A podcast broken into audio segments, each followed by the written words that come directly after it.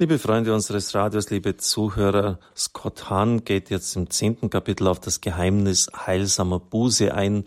Das ist natürlich ein Ausdruck, ein Wort, äh, das uns irgendwie völlig abhanden gekommen ist, auch dessen Inhalt. Äh, Sie werden gleich merken, warum, weil das etwas mit Askese zu tun hat, mit einem gesunden Verzicht. Und da werden die Christen sofort in ein negatives Licht gerückt, wenn man das überhaupt nur in den Mund nimmt. Scott Hahn schreibt, es ist wichtig, dies richtig zu verstehen, denn viele Menschen, selbst Christen, haben heute ein falsches Verständnis von der christlichen Selbstverleugnung. Sie möchten diese als psychisch krank oder masochistisch, als streng, freudlos und weltverachtend hinstellen. Zweifellos gibt es Christen, die psychisch krank oder masochistisch, die streng, freudlos oder weltverachtend sind. Doch diese Symptome sind weder die Ursache noch die Folge christlicher Selbstverleugnung. Wir müssen begreifen, dass eine entschlossene Selbstverleugnung wesentlich zum christlichen Glauben gehört. Jesus sagt, wer mein Jünger sein will, der verleugne sich selbst, nehme sein Kreuz auf sich und folge mir nach. Und weiter, wer nicht sein Kreuz trägt und mir nachfolgt, der kann nicht mein Jünger sein. Bei Lukas, das hat er zitiert, bin erstaunt, hat er das täglich ausgelassen. Da steht nämlich dort beim griechischen Text, wer nicht täglich sein Kreuz auf sich nimmt. Offensichtlich gibt es keine Selbstverleugnung, gibt es zur Selbstverleugnung keine Alternative. Ein anderer, schonenderer Weg des Heils ist uns Menschen nicht gegeben.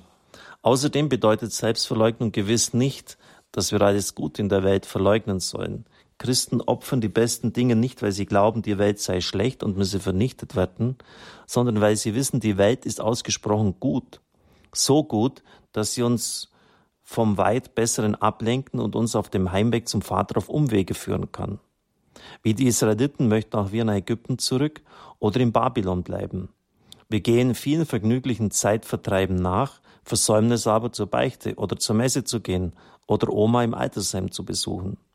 Ich sage es noch einmal, Sünde heißt nicht, dass wir uns für böse Materie und gegen gut, den guten Geist entscheiden. Vielmehr geht es bei der Sünde immer darum, dass wir ein geringeres Gut einem größeren, ja dem Guten selbst, also Gott, vorziehen. Schließlich müssen wir festhalten, dass alle Leiden und Schmerzen ihren Wert nicht in sich selbst haben. Christen finden kein Vergnügen an Schmerzen. Doch wie Jesus erfahren auch wir durch sie Segen. Und dann kommt er zu einem Kapitel, das ganz wichtig ist und oft sehr auch in der Geschichte der Kirche falsch verstanden worden ist, sich abtöten, lateinisch mortificatio. Da steckt das Wort mors tot drin. Kann man daran zweifeln, dass die ersten Christen die Aufforderung Jesu, Buße und Selbstverleugnung zu leben, befolgt haben? Betrachten Sie nur den heiligen Paulus, der schreibt, er zitiert Galater 5, 24, alle, die zu Christus gehören, haben das Fleisch und damit ihre Leidenschaften und Begierden gekreuzigt. Wer meint, diese Stelle nur geistig oder bildlich auslegen zu können, der sehr auf andere Stellen verwiesen, denen Paulus noch deutlicher wird. Zum Beispiel hat er die Belastungen und Qualen, denen er ausgesetzt war, von den täglichen Unannehmlichkeiten bis zu grausamsten Torturen, bereitwillig auf sich genommen. Und dann zitiert er die berühmte Stelle aus dem zweiten Korintherbrief im elften Kapitel. Ich ertrug Mühsal, war häufig im Gefängnis, wurde geschlagen, war oft in Todesgefahr.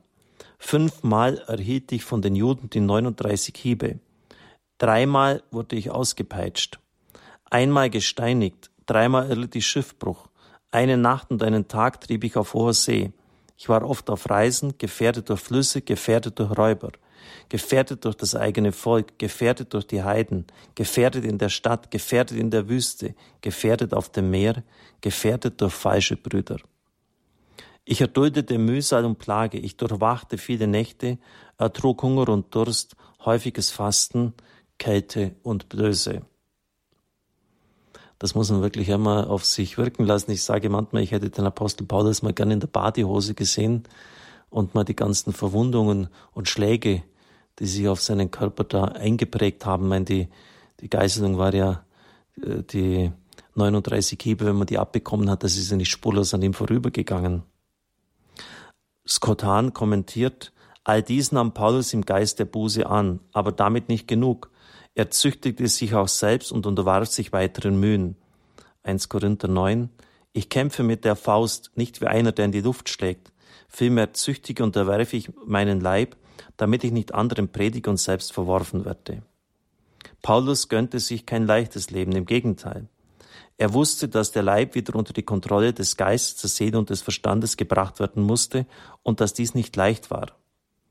Es bedurfte einer ausgesprochenen Entschlossenheit, von der er in den eindringlichen Worten spricht. Zitat aus Römer 8,13. Wenn ihr nach dem Fleisch lebt, müsst ihr sterben.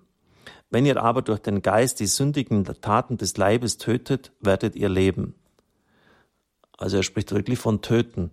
Lateinisch mortificare, abtöten, sagt Paulus. Schockierend deutlich drückt er sich aus. Mit diesem Abtöten meint er auch körperliche Buße.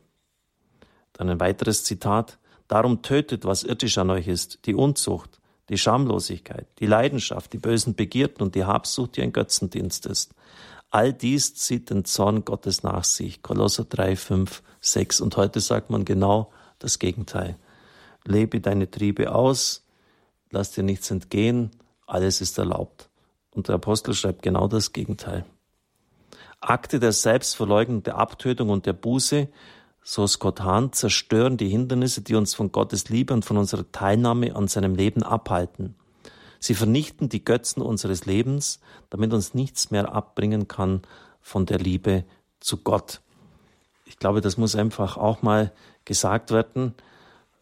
Und wenn man heute den Kindern und Jugendlichen oft alles erfüllt, ihnen gar nichts mehr abverlangt, dann kommt das raus, was wir heute oft sehen, dass sie ja fast gar nicht mehr fähig sind, die Belastungen des Lebens zu ertragen.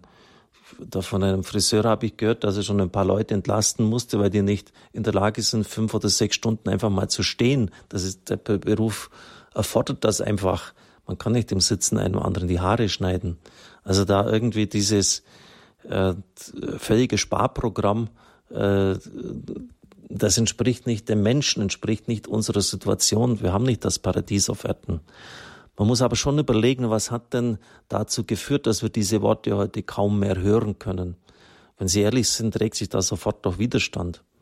Nun, das hat damit zu tun, dass in der Vergangenheit hier oft übertrieben worden ist, dass die Welt tatsächlich schlecht geredet worden ist und dass man ja auch die Sexualität oft verdrängt hat, das können wir oft zugeben, dass es eine Abtötung um der Abtötung willen gegeben hat und dass diese oft nicht zu mehr Liebe, um die es ja letztlich geht, mehr Frieden und Einheit geführt hat.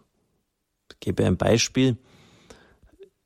Im Garten von Lisieux gab es zur Zeit der heiligen Therese von Lisieux eine Stelle, die man nicht gepflegt hat. Da sind Brennnesseln gewachsen. Und weil der Apostel Paulus jetzt von Abtötung spricht, haben sich meine Schwestern zur Abtötung mit diesen Brennnesseln eingerieben. Einfach um Buße zu tun. Das kennen Sie auch vielleicht von anderen Heiligen, die oft mit einer Geisel dargestellt werden. Die Therese von Lisieux hat das nicht getan. Hat sie jetzt keinen Bußgeist gehabt? Damals war das was ganz Normales. Für uns heute kommt das ganz selbst, ganz verquer und seltsam herüber. Sie hat das nicht getan, weil sie schreibt, dass diese Schwestern, die das getan haben, die mit Abstand unangenehmsten, bösartigsten des ganzen Konvents waren. Verstehen Sie, um was hier geht? Die können das ja tun, aber sie haben irgendwie das Ziel aus den Augen verloren. Das heißt, wenn ich mir solche Dinge auferlege, muss das Ziel immer sein, dass ich mehr liebe, Gott, den Nächsten. Das gleiche ist mit dem Fasten wenn ich dann die, die Klappe bis zum Boden herunterhängen lasse und mit einem äh, Gesicht nach fünf Tage Regenwetter äh, ausschauend durch die Gegend laufe, dann lasst Sie doch bitte das Fasten. Oder wenn dann mein Mark knurrt und ich da zu jedem raunzig bin, weil ich halt gerade faste, dann lassen Sie es doch bitte. Das, das hat keinen Sinn. Wir müssen immer bedenken, warum wir etwas tun. Und wenn es nicht zu mehr Liebe, mehr Hingabe führt, ist es verkehrt, ganz einfach.